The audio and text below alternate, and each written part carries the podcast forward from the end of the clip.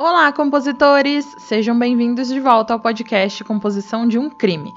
Eu sou a Daiane Polizel e esse episódio vai ser um pouquinho diferente. Na verdade, esse episódio é um mini e um extra para vocês, porque o episódio da semana já está no ar e é um episódio bem detalhado e bem macabro. Então corram lá ouvir depois daqui. Esse podcast se chama Composição de um Crime e não falamos só de serial killers, assassinatos, canibalismo, torturas e abusos, apesar desses serem os temas recorrentes. Mas falamos também da composição de crimes em geral. E hoje eu vou trazer, nesse episódio mini e extra, um crime que abalou o mundo essa semana passada. Mais especificamente, a cidade de Aracatuba, no estado de São Paulo, aqui no Brasil. Esse crime, numa cidade lá no interior, foi tão chocante que saiu em matérias do mundo todo por sua complexidade e roubo no estilo a la Casa de Papel ou assalto do Banco Central. Então já peguem o fone de ouvido, se acomodem e se preparem.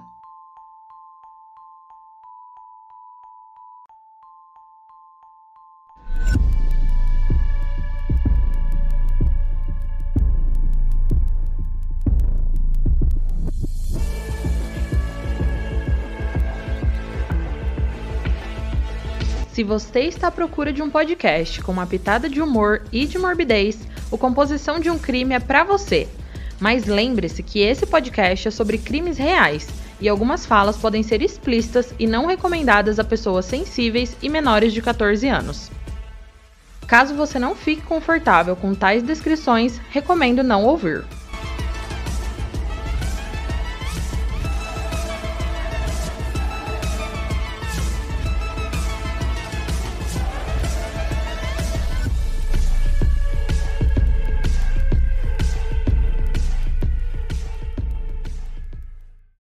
Bom, compositores, eu estou trazendo esse caso hoje para vocês em primeira mão aqui na nossa podosfera de True Crime, até porque eu sou natural de Aracatuba, então eu tenho família e amigos por lá que estão me contando tudo o que aconteceu e ainda está acontecendo.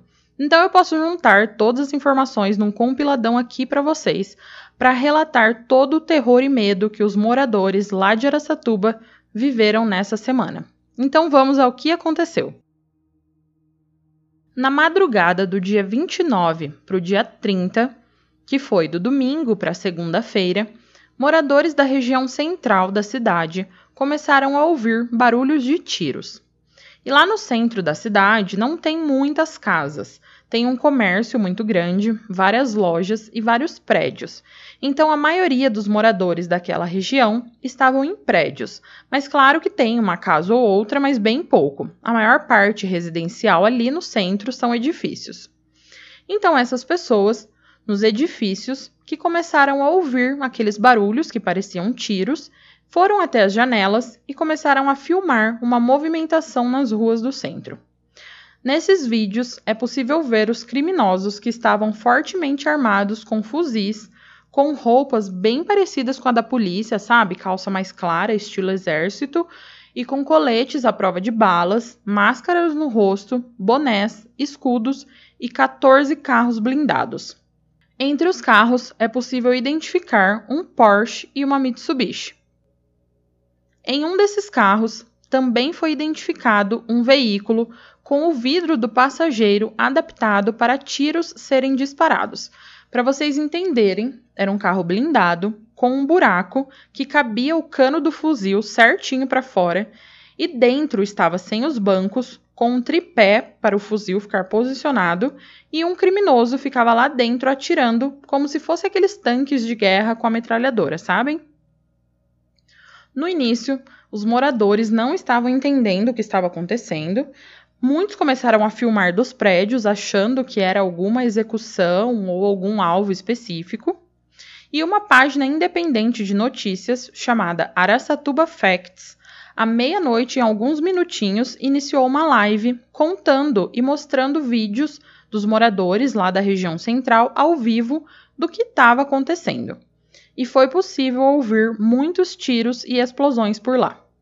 Para vocês terem uma noção, compositores, a madrugada foi de extremo pânico para os moradores, porque as rajadas de tiros de fuzis puderam ser ouvidos até em outros bairros que não o centro da cidade.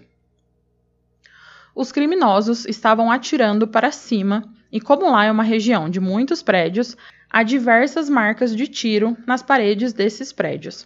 E marcas enormes, porque uma das armas usadas foi um fuzil daquele estilo Rambo que derruba helicóptero.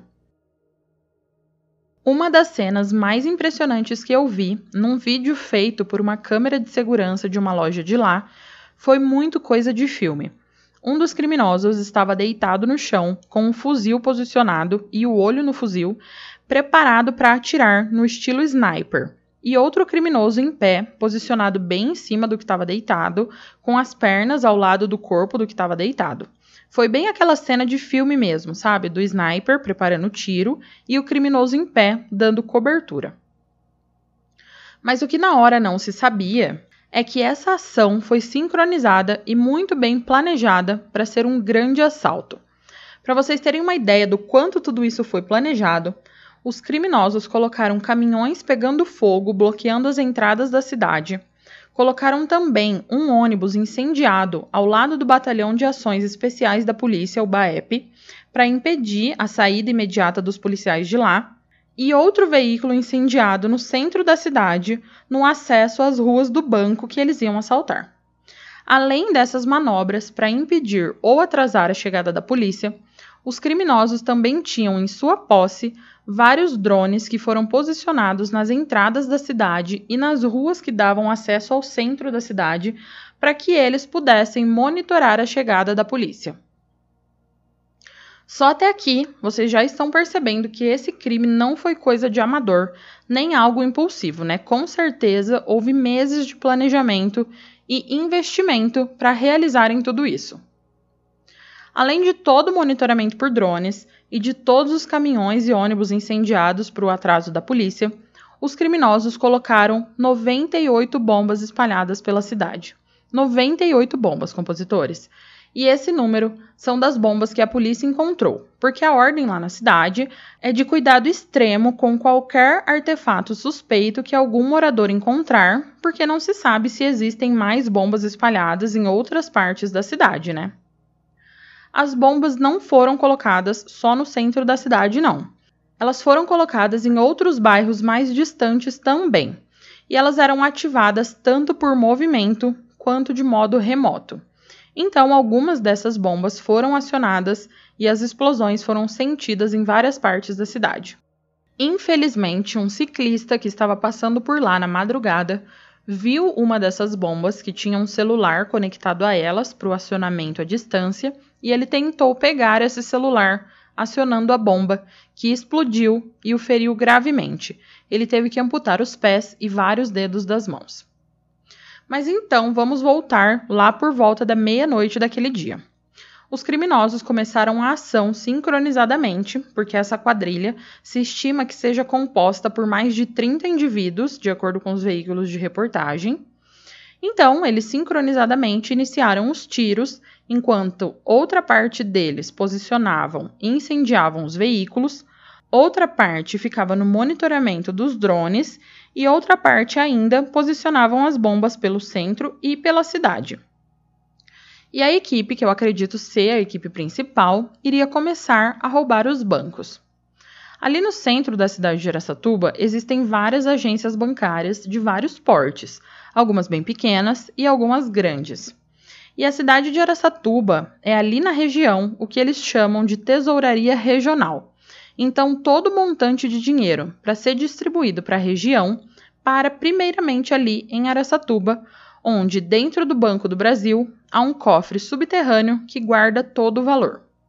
Os bancos que foram roubados foram então o Banco do Brasil, por conta de ter o maior montante de dinheiro, e a Caixa Econômica Federal, que ao lado do Banco do Brasil teve alguns caixas eletrônicos roubados e também o Banco Safra foi explodido, mas não teve nada roubado, eles só danificaram o banco.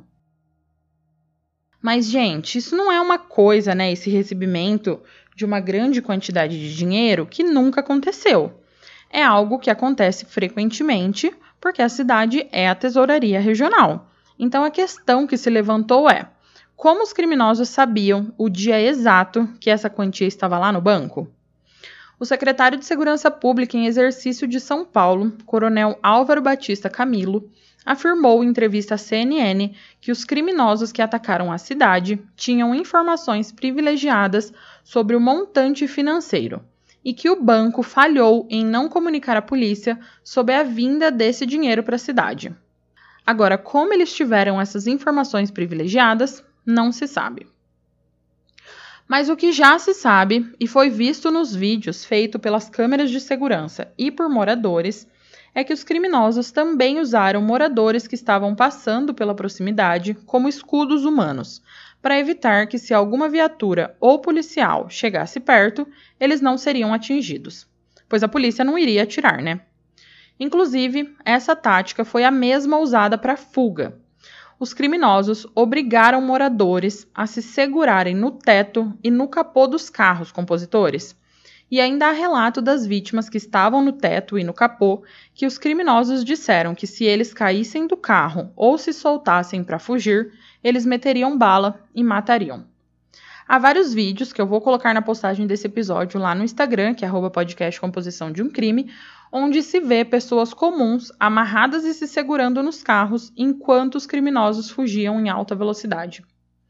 E essa tática seguiu a mesma loja de que a polícia não ia atirar nos carros e arriscar ferir um morador da cidade. Mas, mesmo com todo o cuidado da polícia, essa ação monstruosa acabou com três pessoas mortas. Uma delas é um dos criminosos que foi morto ali na troca de tiros, e outros dois são moradores da cidade, um comerciante local, que era dono de um posto de gasolina, que estava lá tentando filmar tudo o que estava acontecendo e acabou sendo atingido, e um personal trainer de 34 anos que eu conhecia. Cinco pessoas também ficaram feridas durante o assalto, que teve a duração de duas horas aproximadamente, sendo que duas dessas cinco pessoas estão com escolta policial no hospital por serem consideradas suspeitas. Mas então, logo após o assalto, os bandidos obrigaram os moradores a se segurarem no teto e capô dos carros e fugiram até um bairro mais afastado da cidade, chamado Taveira. Lá, eles roubaram carros dos moradores desse bairro e na divisa com outra cidade foram encontrados sete dos 14 carros usados. Algumas pessoas já foram presas, suspeitas de participarem de alguma forma do assalto inclusive um casal que é suspeito de atuarem como olheiros durante a ação da quadrilha. Em Campinas, que é aqui perto de onde eu moro agora, um homem foi preso suspeito de atuar no crime lá em Aracatuba. E detalhe que Campinas fica a uns 500 quilômetros de Aracatuba. E no dia que prenderam esse homem, não fazia nem 48 horas que o assalto tinha acontecido. Em Piracicaba, que é do lado de Campinas, Dois homens, que também são considerados suspeitos, estão internados na Santa Casa da cidade. E em São Pedro, uma cidade que fica a 450 quilômetros de Aracatuba e perto também de Campinas e Piracicaba, mais dois homens foram presos em um sítio. E junto com eles, a polícia encontrou roupas táticas, coletes à prova de balas, lanternas, binóculos e uma máquina de contar dinheiro. A ação criminosa aconteceu na madrugada de segunda-feira, porém as aulas nas escolas públicas e municipais foram adiadas no início da semana, na segunda e terça, e foi orientado que as escolas particulares também se mantivessem fechadas. O comércio também se manteve fechado nesses dias, só voltando a reabrir na quarta-feira, mas com cautela e atenção caso alguém ache algum dos artefatos. Os comerciantes, quando chegaram em suas lojas, encontraram vidros e vitrines quebradas e roupas, manequins e tudo mais o que se vende por lá com furos de tiros. O pânico foi completo, até por pessoas que moravam em bairros mais afastados da região central. Não se sabe ainda qual foi o valor roubado nos bancos nessa ação criminosa, mas eu acredito que não deve ter sido pouco, né? Já que havia sim um montante de dinheiro no banco da Tesouraria Regional. Mas agora, compositores, vou falar para vocês que esse não foi o único caso assim que ocorreu em Araçatuba. Em 2017, houve um assalto bem parecido com esse, mas o alvo não foi um banco em si, mas uma empresa de segurança privada e transporte de valores. Sabem aquelas empresas que têm aqueles carros fortes que carregam um monte de dinheiro, né? O assalto aconteceu na madrugada do dia 16 de outubro, onde cerca de 30 criminosos incendiaram veículos para bloquear a saída de viaturas do quartel da Polícia Militar, que ficava perto do local do roubo. Os suspeitos também atiraram contra a entrada do quartel para impedir a saída dos policiais e houve troca de tiros. Na sequência, outro grupo foi até a empresa de valores e usou dinamite para explodir o prédio. E a ação foi bem parecida com o caso de agora, de 2021, porque também tudo foi muito sincronizado, com parte da equipe de criminosos colocando caminhões na rodovia para impedir o acesso da polícia e com todos eles com munições e armamentos pesados, com uso de explosivos, colete à prova de balas e muita rapidez. Nesse assalto em 2017, o montante roubado chegou a quase 10 milhões de reais. Bom, compositores, até a postagem desse episódio, essas eram as informações disponíveis sobre esse crime que causou pânico geral na cidade de Aracatuba, no interior de São Paulo. Se após a postagem do episódio novas informações forem surgindo, como por exemplo o valor que foi roubado, eu irei postar lá no Instagram. Então, já vão lá seguir para não perder nenhuma atualização. Para quem ainda não segue, o Instagram aqui do podcast é podcast Composição de um Crime. Compositores, como sempre, até o próximo crime!